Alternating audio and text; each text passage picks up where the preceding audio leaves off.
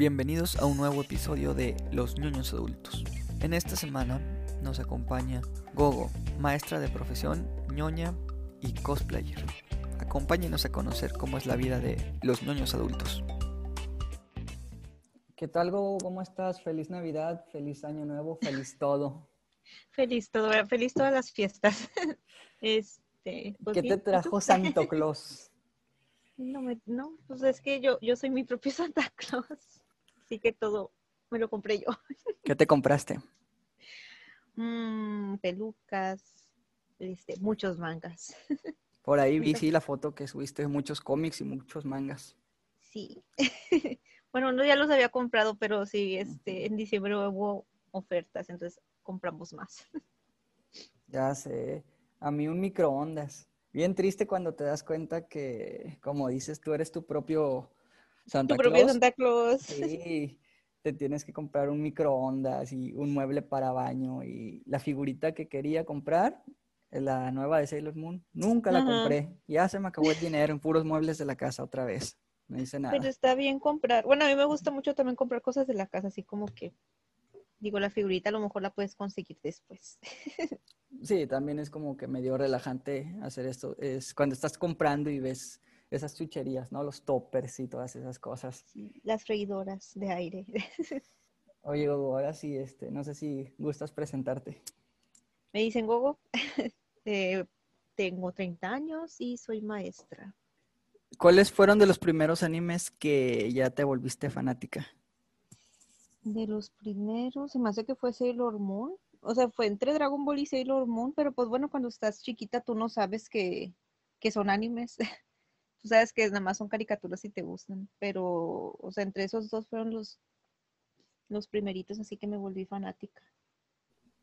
Ahora que pasó Navidad, ¿te diste tiempo de ver algún especial navideño de anime o alguna película, algo, algo por el estilo? Mm, ay, espérame. Se me hace que. No, de hecho, el 24, 25 me la amanecí viendo Dulce Hogar.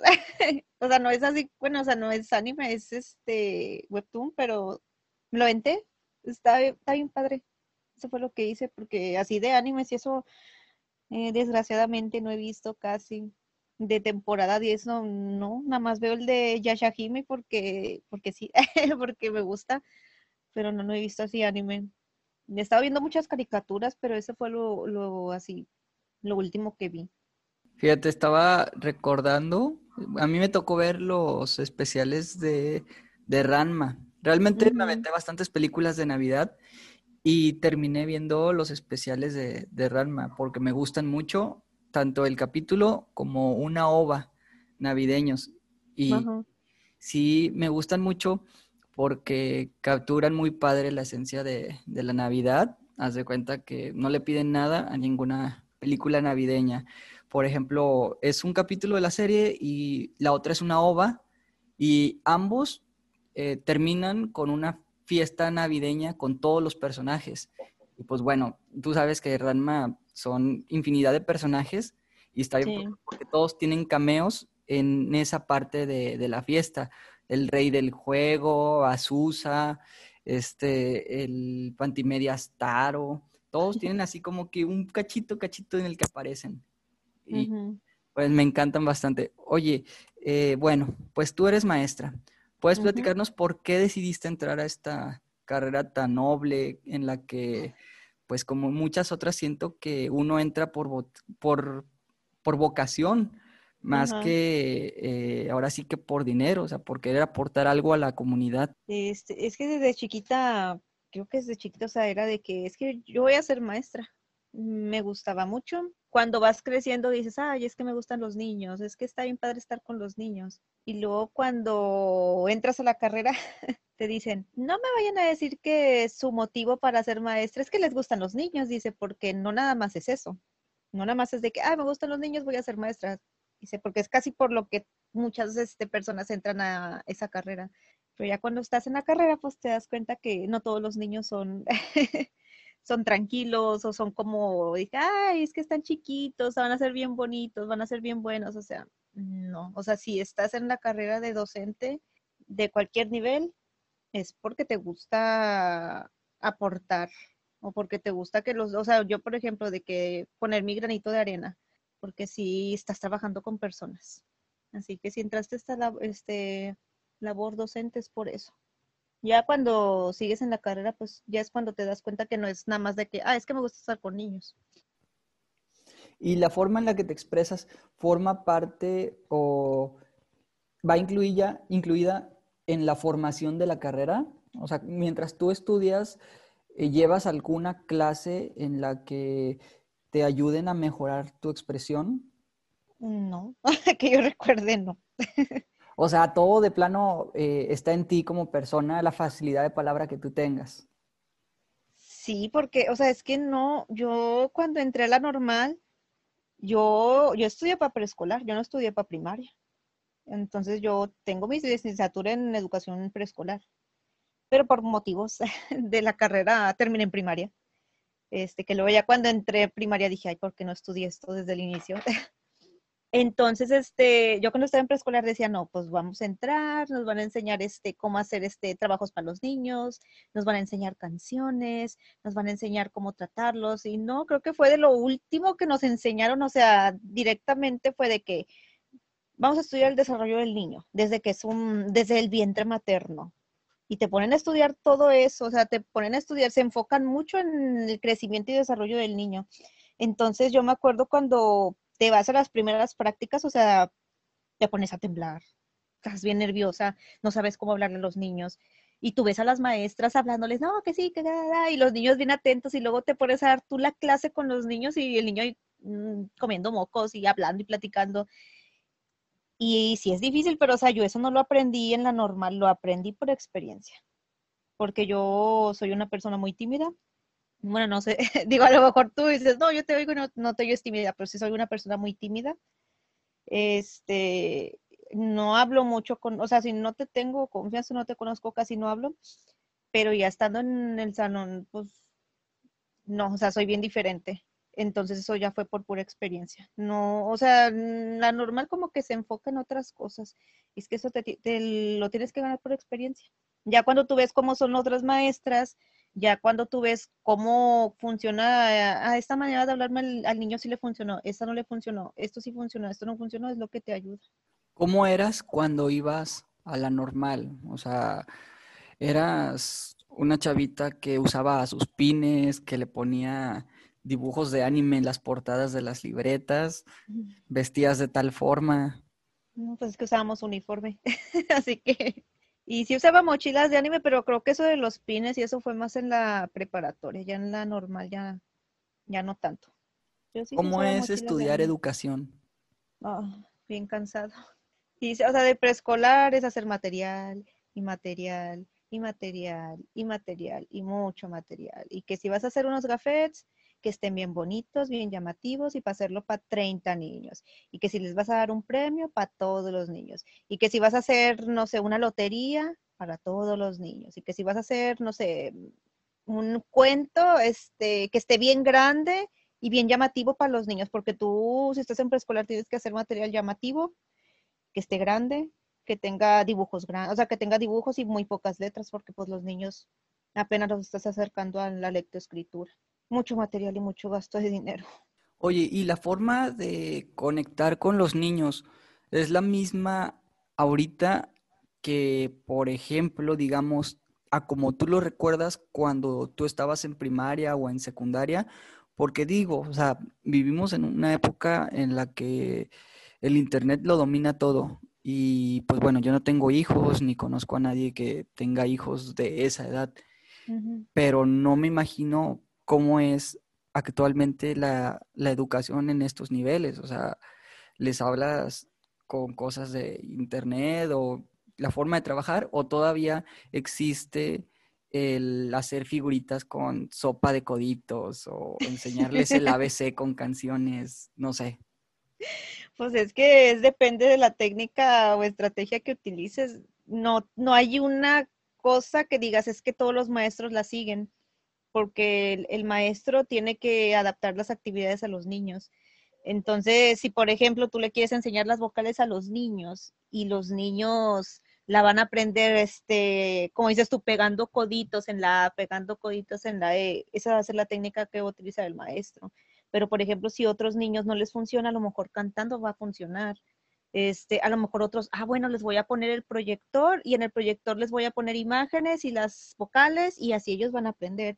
A lo mejor otros la van a hacer con planas, planas y planas y es de la manera que van a aprender, pero no depende mm, tanto, o sea, sí depende del maestro, pero es del tipo de alumno que tiene, del tipo de grupo que tiene. Hay tres, las, bueno, las inteligencias, tipos de inteligencias de kinestésico, auditivo, visual. Entonces tienes que saber cómo son los niños y a partir de ahí tú vas a, planear las actividades. Porque si es un niño visual, no le vas a poner este, a lo mejor este manualidades porque no les van a llamar la atención.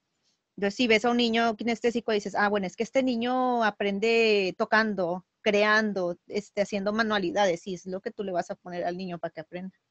Entonces, sí, eh, yo sí veo que es muy diferente a lo mejor como, como a nosotros este, nos educaron, porque yo me acuerdo que nada más era, bueno, a mí no sé si a ti te tocó de que copiar, copiar, haz resúmenes, copiar, copiar, y estos niños de ahorita no, no son así. Sí, o sea, planas y planas del 1, planas de la ABC y así. Y no quiere decir que no funcione eso, digo, va a haber niños que a lo mejor van a aprender así, pero y ahorita con tanto videojuego, televisión, internet, este, medios visuales, este, no puedes estar con planas siempre. ¿Es complicado realmente conseguir trabajo de esto? Sí, yo me tardé cuatro años para que me dieran mi plaza. bueno, es que depende, si yo soy de preescolar y batallé bastante, pero pues nadie me dijo cuando yo entré que no había trabajo de preescolar y todavía de primaria también es este complicado. Bueno, más bien que te basifiquen trabajo hay en muchos lados, hay en colegios, hay también trabajos de maestras particulares, hay trabajos también en escuelas públicas, pero son contratos. Pero las bases sí todavía es, bueno, yo tengo compañeras todavía de la carrera que no tienen plaza y que han estado con puro contrato, contrato, contrato. Y he tenido este, compañeras que sí son de primaria y como sea no consiguen de primaria. Se supone que de primaria es un poco más, entre comillas, sencillo. ¿Y a poco sí es real lo que dicen que muchas plazas o plantas sí están apalabradas o son compradas o muchas son heredadas? Cuando, todavía cuando yo entré, sí, pero cuando cambió la reforma educativa y esas cosas, sí cambiaron las cosas y ya no se podían heredar. Pero en nuestras épocas, sí, sí era común. Sí me tocó escuchar mucho de eso y me llega, llegué a conocer maestros, así que dije, no, este, es que a mí me ofrecieron la plaza y pues la tomé. Y ya tengo mis dos plazas desde que tenía 30 años. Y yo dije, pues así te quedas de que, pues, qué bueno, ¿verdad? Ahorita tienes que presentar para que te asignen, por ejemplo, la plaza. Tienes que presentar si quieres ser director, si quieres ser subdirector, ATP, etcétera. Ahorita es por concursos. O sea, tienes que presentar para ascender. Y antes, pues, la verdad yo no sé cómo, o sea, no, no sé, tenían que ir al sindicato, no sé, pero sí me tocó escuchar así de que no, este, a mi hijo le conseguí el trabajo de maestro y nada más estudió tal carrera y se la dieron. Digo, pues qué chido, ¿verdad? Este, pero a nosotros ya, ya no nos toca eso. Y a lo mejor sí puede darse, pero pues tendrían que tener muy, no sé, muchos conocidos o algo pero no, no he conocido mucha gente que ahorita diga, ay, es que me ayudaron para tener plazo, o sea, no. ¿Recuerdas más o menos cómo habrá sido tu primer día ya como maestra de primaria? Ay, sí, no sabía nada. Pero no sabías nada de qué, o sea, te, te pues yo era de preescolar, yo era de preescolar y me dijeron, aquí está tu grupo, ahí te dejo. Así, así, así fue. Pero no te dieron un plan de trabajo. No, no. Yo llegué, o sea, yo llegué, yo no sabía nada de primaria, nada, nada, nada, nada, nada. Nada sabía de primaria. Entonces llegué, ese es tu grupo, aquí están los alumnos, este, pues ya, aquí te dejamos. Y yo dije, ah. Entonces, la el primer trabajo que tuve de maestra fue en el que más me equivoqué, pero en el que más aprendí. Y extrañamente los niños me querían mucho, pero sí me equivoqué bastante pero pues ni modo, digo, así se aprende siempre con equivocaciones. Y más porque yo no sabía nada. Me decían, es que pregúntale a tus compañeros, pero pues uno tampoco va a estar preguntándole a cada rato a los compañeros. Entonces lo que hice fue estudiar y me puse a estudiar los programas de primaria. Y ahorita ya es fecha de que ya me lo sé, me preguntan a mí. no, o sea, se supone que no era mi carrera inicial, pero ahorita ya, ya está, ya está fácil ya. Pero bueno, o sea, concretamente, ¿tú recuerdas llegar, estar nerviosa? ¿Les dijiste a los niños qué saben hacer o vamos a empezar con esto? Les dije que hicieran un dibujo de lo que han hecho en vacaciones. Y luego, y luego, pues es que yo no sabía, era tercer año, y luego me acuerdo que ya después una mamá me dice, maestra, es que como que ese trabajo como que se lo ponen a mi hijo de primer año, y yo de que, mm, no, este, y luego le dije, y era cierto, muchos niños no sabían leer y escribir en tercer año en ese grupo. Entonces yo de que, no, lo que pasa es que hay niños que no, no leen, señora, ni escriben. Entonces por eso tuve que hacer la actividad así. Pero, o sea, porque se me ocurrió en ese momento, pero dije, es que sí, cierto, o sea, ya estás en tercer año, ya no deberían de ser ese tipo de actividades. Pero pues yo no sabía, te digo, yo no sabía. Cuando estaba en, en cuando eres niño, o particularmente en nuestras épocas, eh, pues uno crece ñoño, ¿no? O sea, como dices desde chiquito. Eh, tal vez llegabas a, secundaria o a tal grado escolar con ciertas bases o conocimientos adicionales a los que te da la, escuela. En, mi caso, por lo menos, que pues yo siempre he jugado este, Nintendo y todo eso, pues llegaba a la secundaria con un cierto grado de inglés. O sea, a mí, pues bueno, yo nunca fui a una escuela de inglés, pero entre la, la racilla ahí del barrio decías, ah, pues es que start significa inicio, este, select, pues seleccionar, up, eh, arriba o lo que sea, ¿no? Entonces, este, pues me pasa que en la secundaria, sí, había un maestro que comenzaba a hacer referencias a películas o a videojuegos justamente porque él daba, daba inglés, ¿no? Y entonces fue como que, ah, cabrón, e, es, este, algo se sabe, ¿no? Total, algo, algo le llegué yo a preguntar como para calarlo, a ver qué, o sea, si realmente él sabía. O pues me respondió, o sea, algo le habré preguntado y me dijo, ah, ¿te refieres a, esto, no? Ah, y yo, sí. Yo dije, ay, güey, este señor sí le sabe. Oye, pues se acabó la clase y me le acerqué y le dije, oye, ¿por qué, ¿por qué les sabe a todo esto? ¿Por qué conoce? Me dice, ah, bueno, es que yo cuando hice mi servicio social lo hice en una comunidad alejada. Ahí solamente existía un solo canal. Ese canal era el canal 7.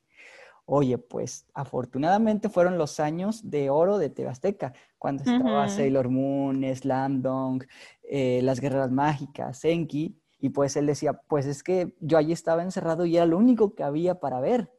Y pues me las chuté, o sea, sin querer le, le agarré el gusto y pues bueno, o sea, ya después que sus hijos también eran gamers, pero estoy hablando del, de game, cuando gamer era Nintendo 64. Sí. O sea, no existían los juegos en español. Yo creo que eso llegó hasta el Xbox negro, el primero, más o menos.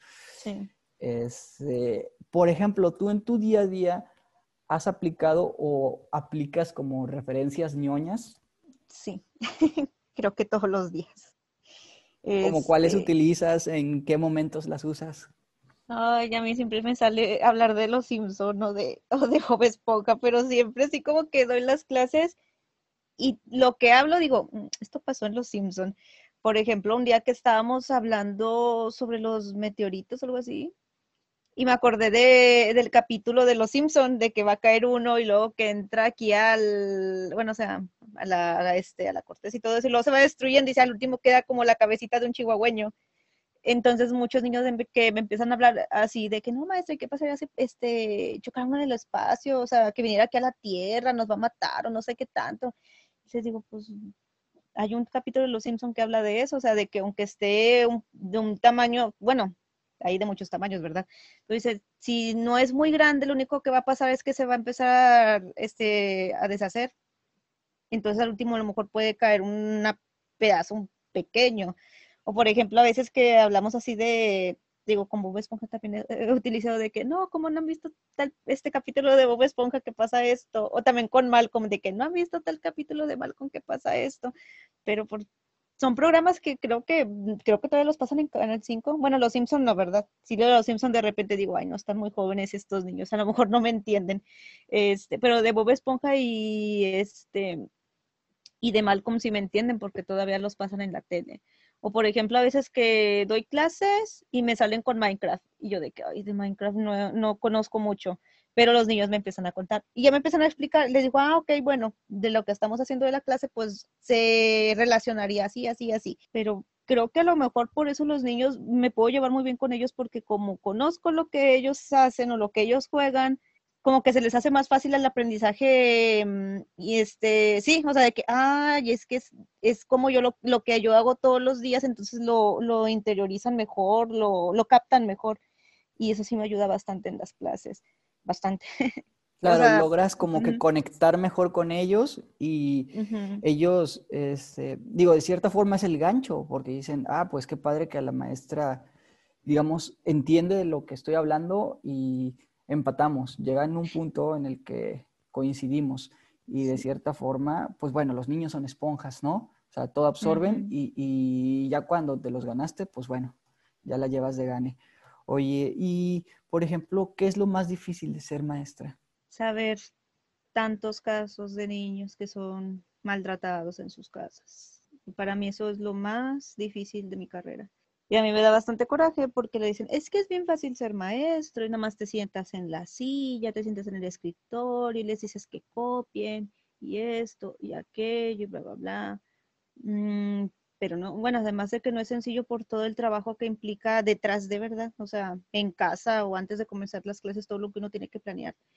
Este, saber, ay, este niño hoy está triste porque en su casa por sus papás se están divorciando. Este niño es bien inquieto y bien grosero porque vive con la abuelita y quiere estar con sus papás.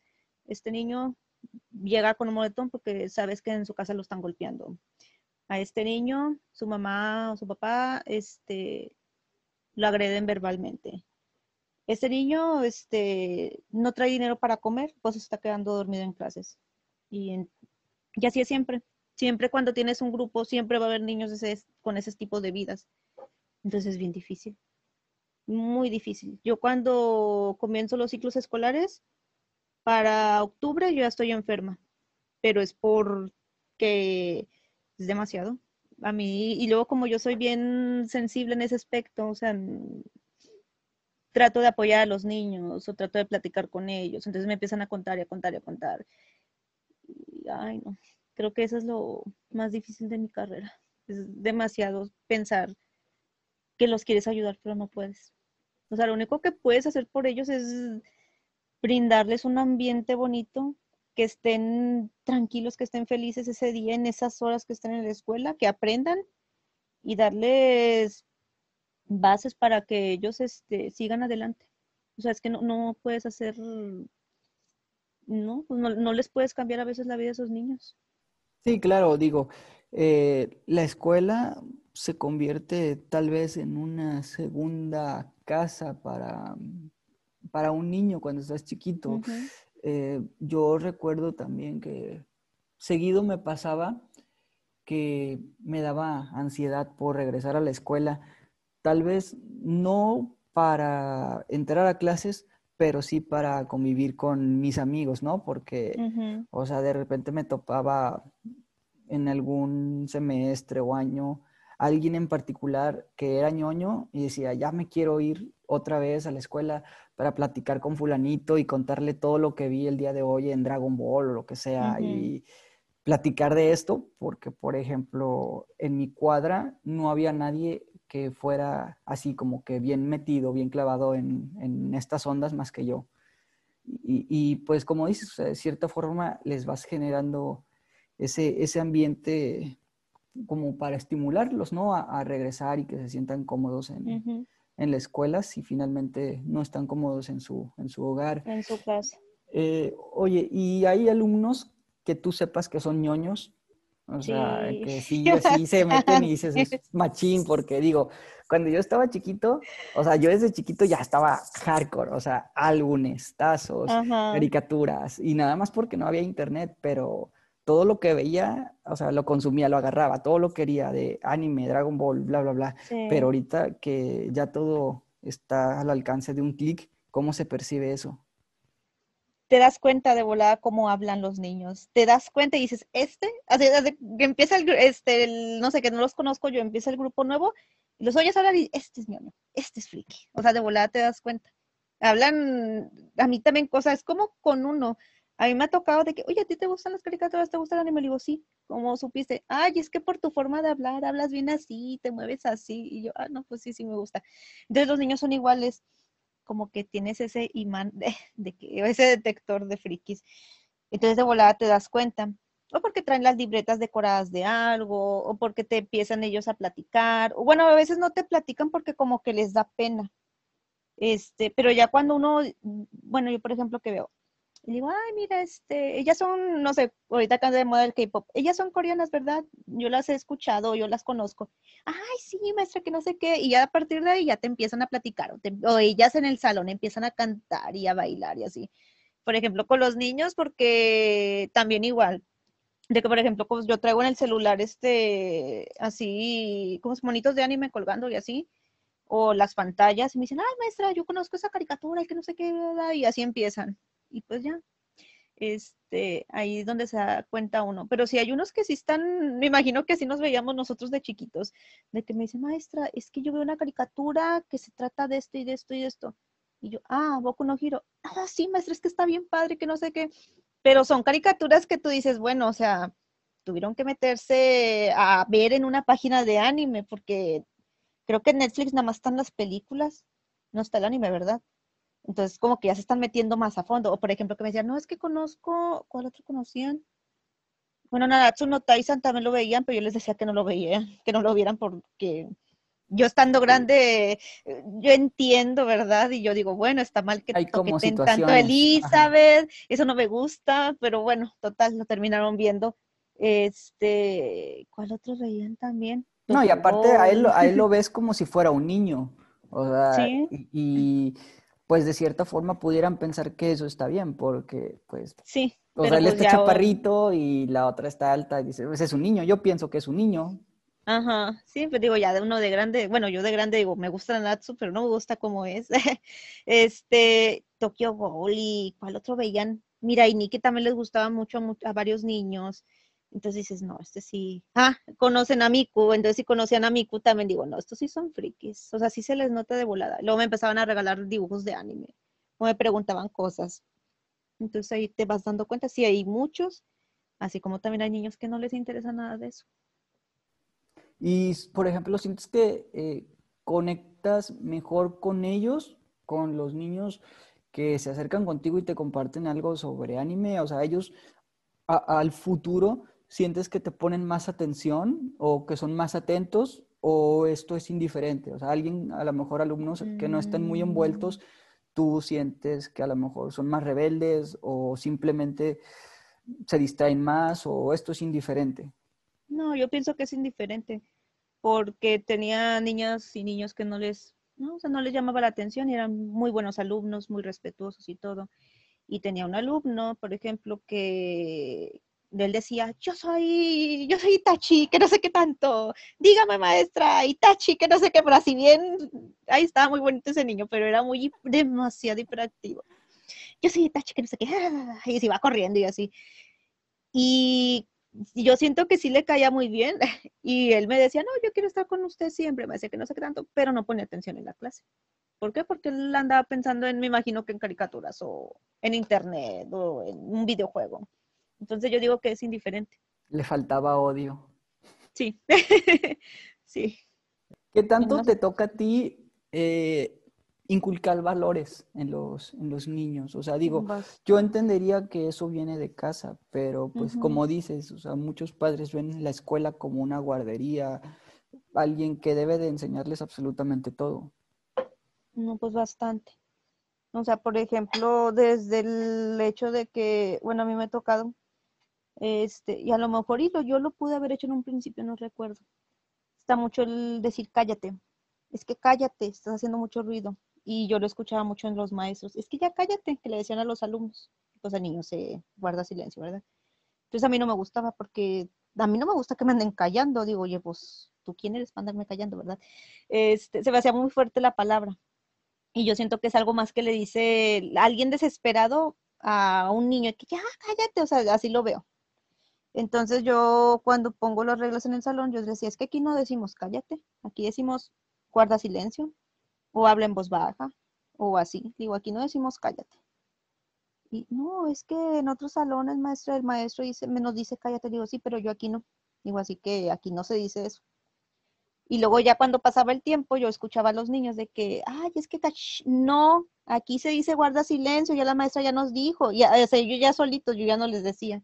Luego, por ejemplo, también, este, por favor, gracias, este, compartir las cosas.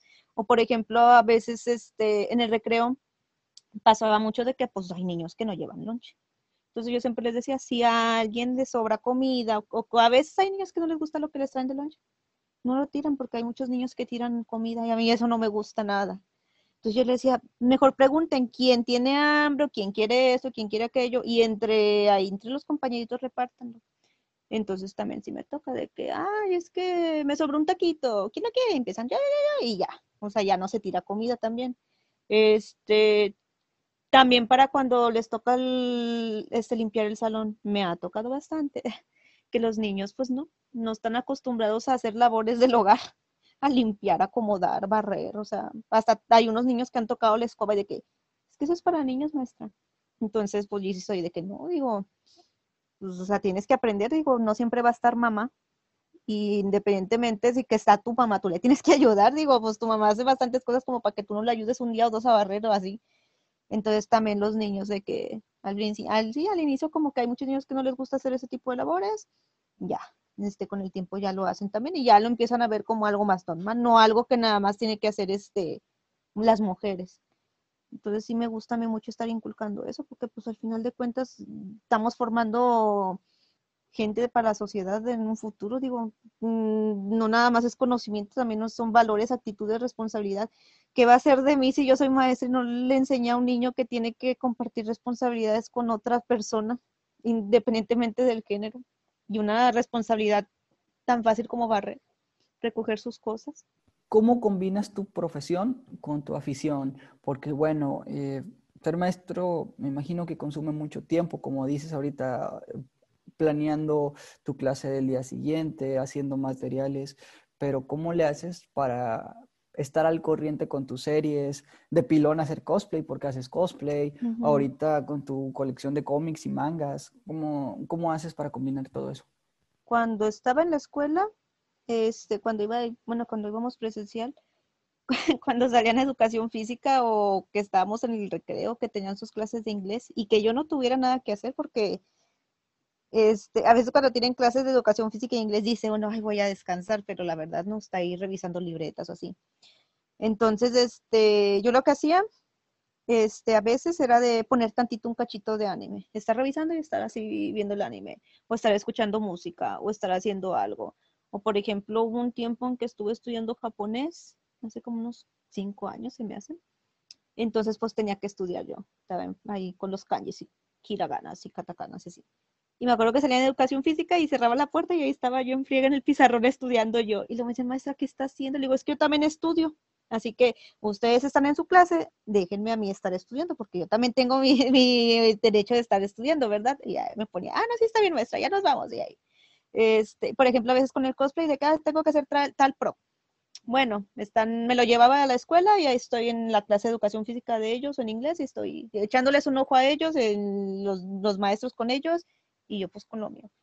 Pero pues nunca descuidando a los niños, digo, porque aunque estén en clase de inglés o educación física, tengo que estarles es como se echando el ojo. O de que típico de que están en educación física y, maestra, es que ese niño me dio un balonazo. Y digo, ya le dijiste al maestro, no. Digo, pues ve y dile al maestro antes de a mí. Digo, yo no soy tu maestra de educación física, bueno. Pero como sea, tienes que estar en esas cosas. Pero pues así es como las sé de, en cachitos, en la hora del recreo. Este, bueno, no en el recreo casi no tanto, más que nada en esas, en esos tiempos que, en esas horas que yo no tengo clase, era cuando hacía ese tipo de cosas. ¿Te ha tocado que en las combes, cuando vas disfrazada, un alumno o alguien te reconozca? No, gracias a Dios no. Bueno, es que también tú en particular cambias bastante con cosplay. O sea, yo creo que no, no, no, alguien no te reconocería. Yo creo que tal vez ni de tu familia te han de reconocer. Sí, no, este, no, qué bueno que no me han reconocido, me daría mucha vergüenza.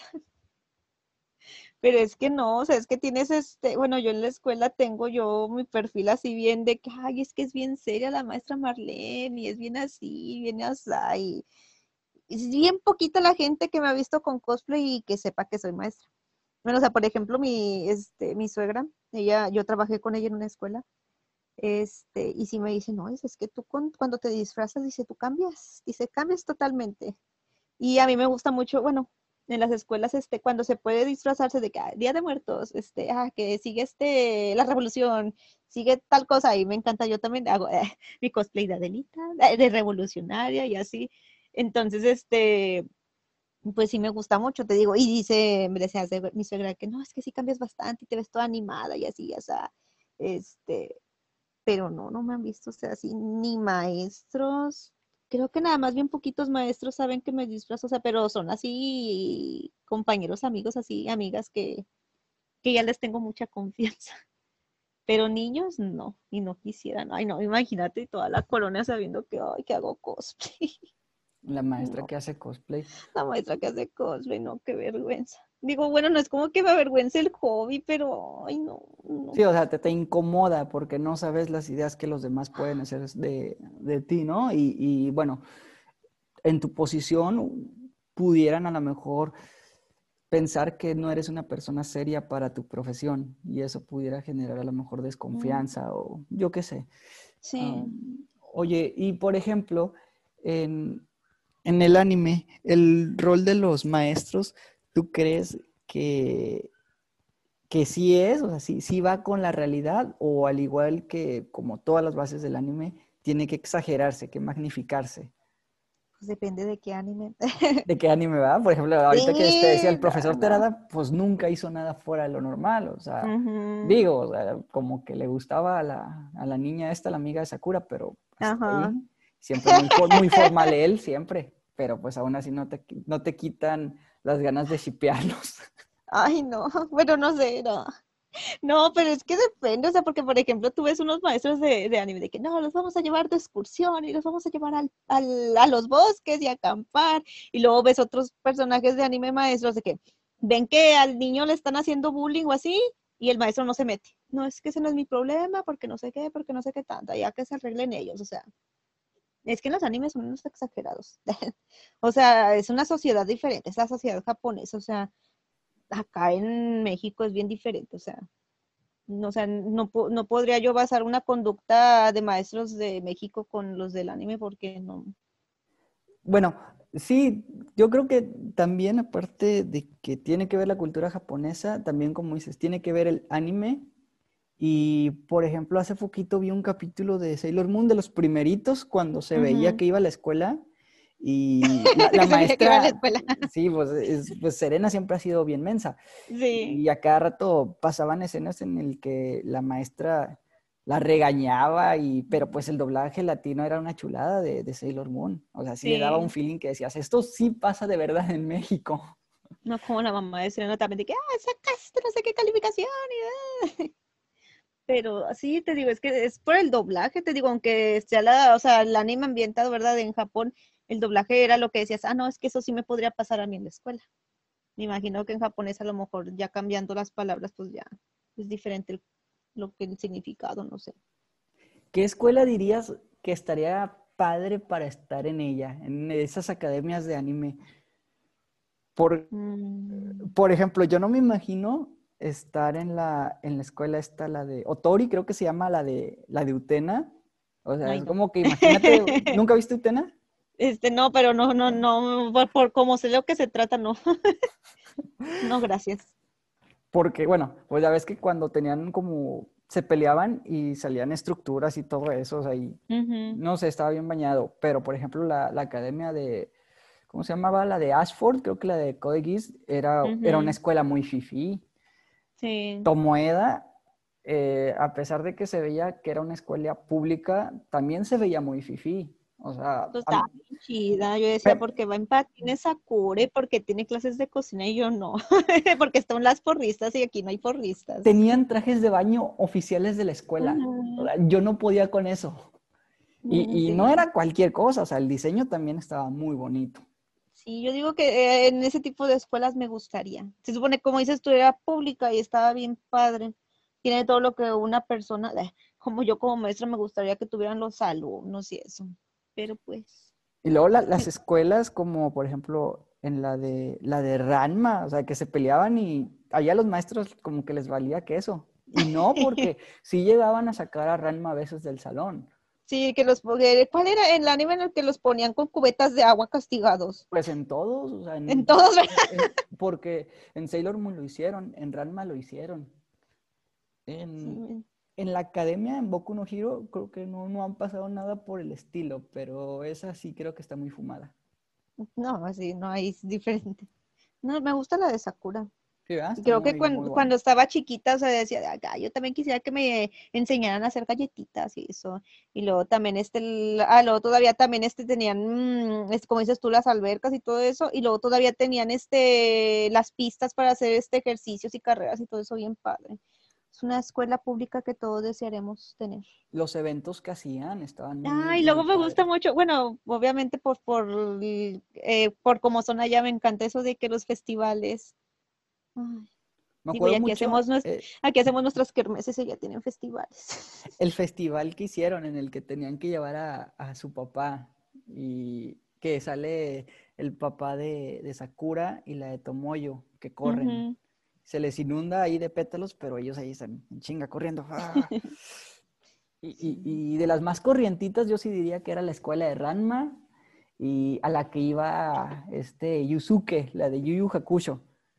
Pues son esas que sean preparatorias ya. Sí, va. Porque también nunca entendí por qué el protagonista nunca usaba el uniforme. Y nadie le decía nada y al parecer a nadie le importaba. Mm, ya sé. Ah, pues en, en Rama, ¿verdad?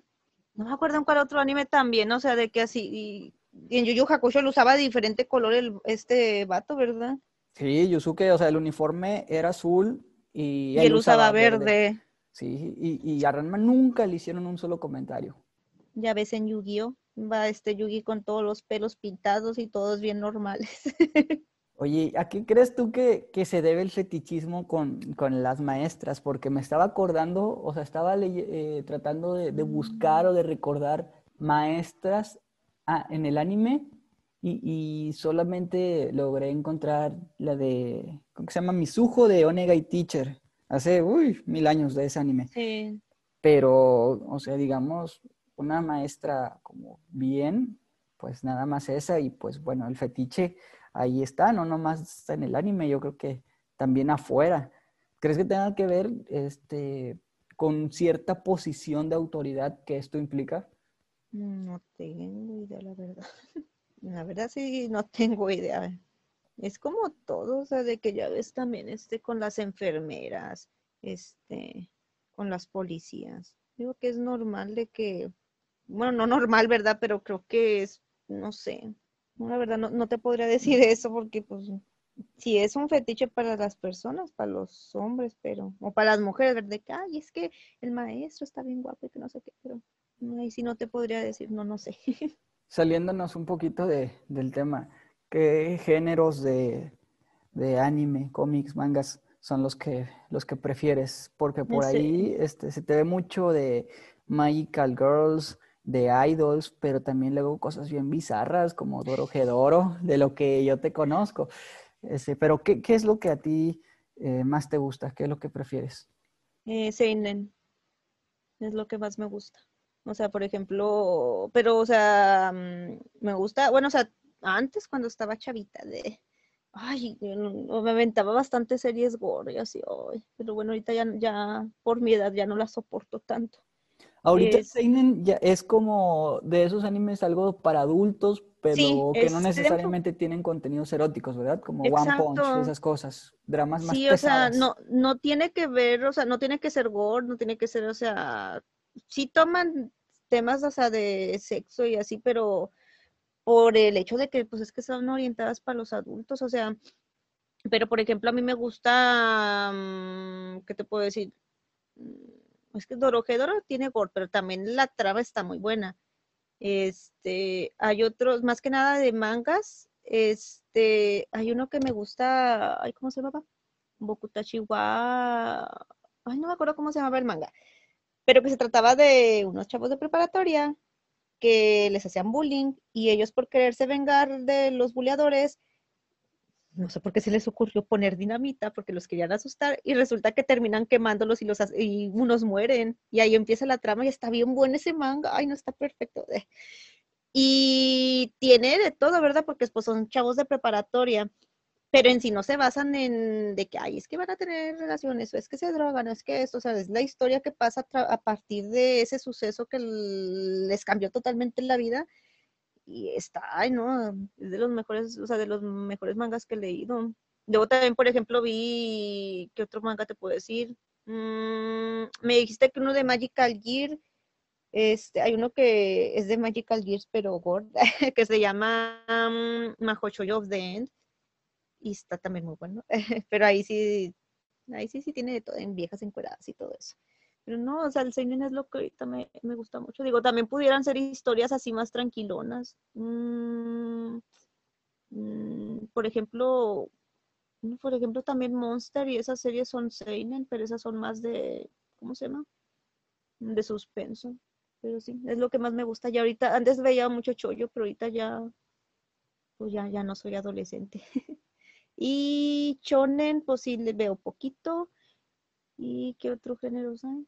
Está también el yosei, que el yosei es como el chollo para mujeres adultas y ese sí está un poquito más interesante, que también son este mangas este con relaciones así más maduras y pues eso sí me gusta, porque los chollos, ay no, es que me gusta y, y, no le no, no se lo puedo confesar y yo, ay no, ya ya va, ya pasé esa etapa, ya no ya no me interesa.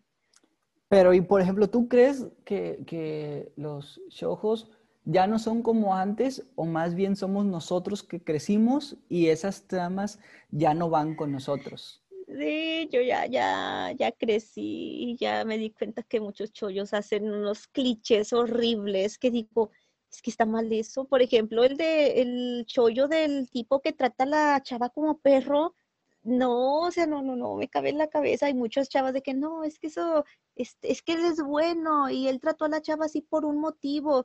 A lo mejor si yo lo hubiera visto a los 14 años, digo, bueno, está bonito el anime, pero ahorita ya de 30 años digo, no, hombre, hasta crees que voy a andar dejando que alguien me esté tratando como perro. O sea, no, y hay chavitas que los ven y encantadas, pero ya nosotros ya, no.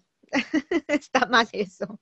O por ejemplo, los chollos que el vato trata mal a la chavilla porque es que me gusta, pero la trato mal porque me gusta. O sea, no. Somos nosotros los que ya cambiamos.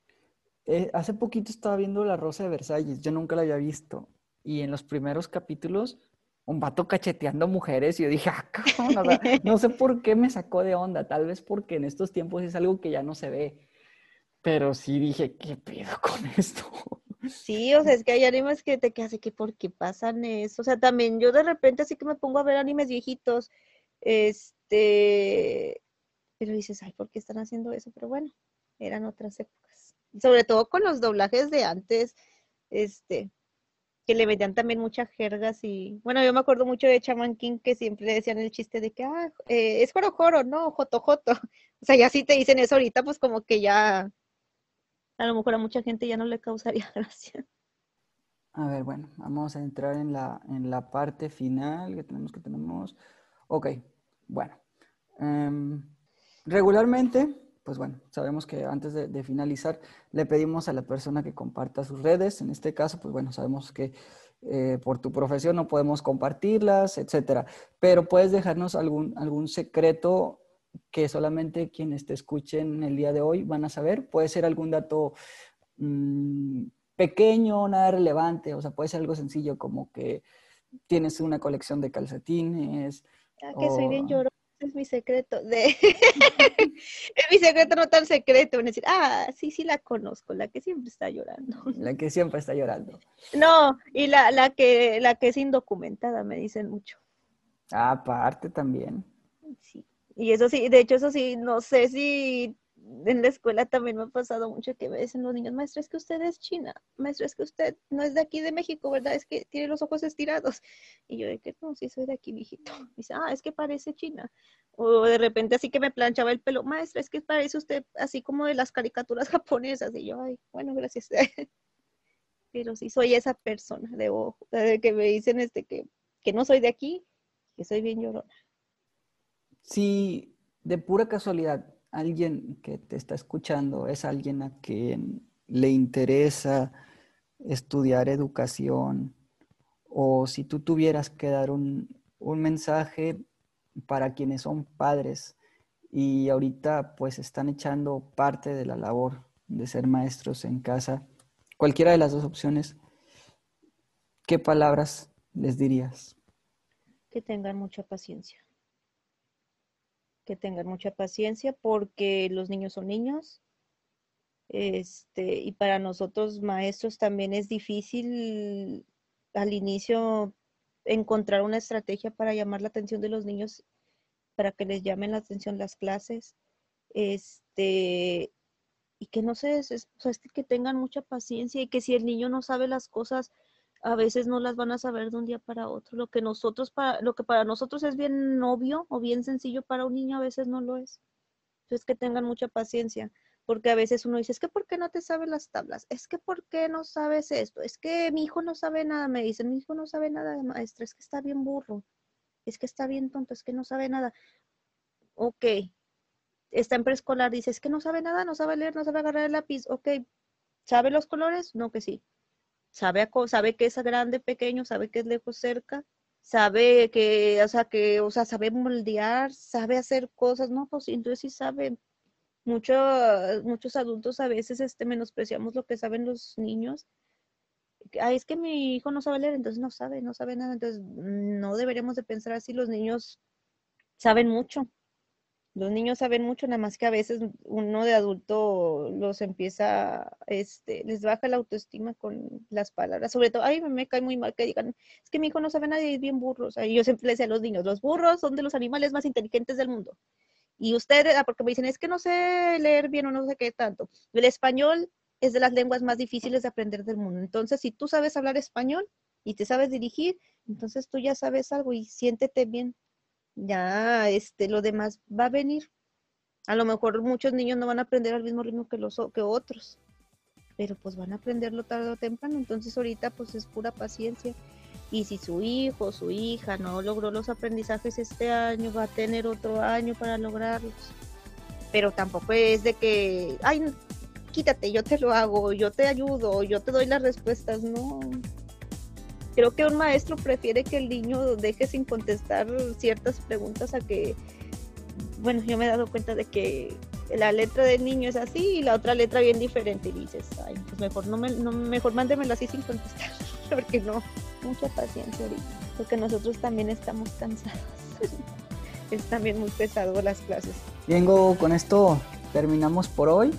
Este, muchas gracias por acompañarnos nuevamente ya en tu segunda visita de nada. Gracias por invitarme. Con esto llegamos al final de un episodio más de Los ñoños adultos. Recuerden que pueden seguirnos principalmente en Instagram como los nonos adultos, en donde subimos la mayoría de nuestro contenido. Hasta la próxima.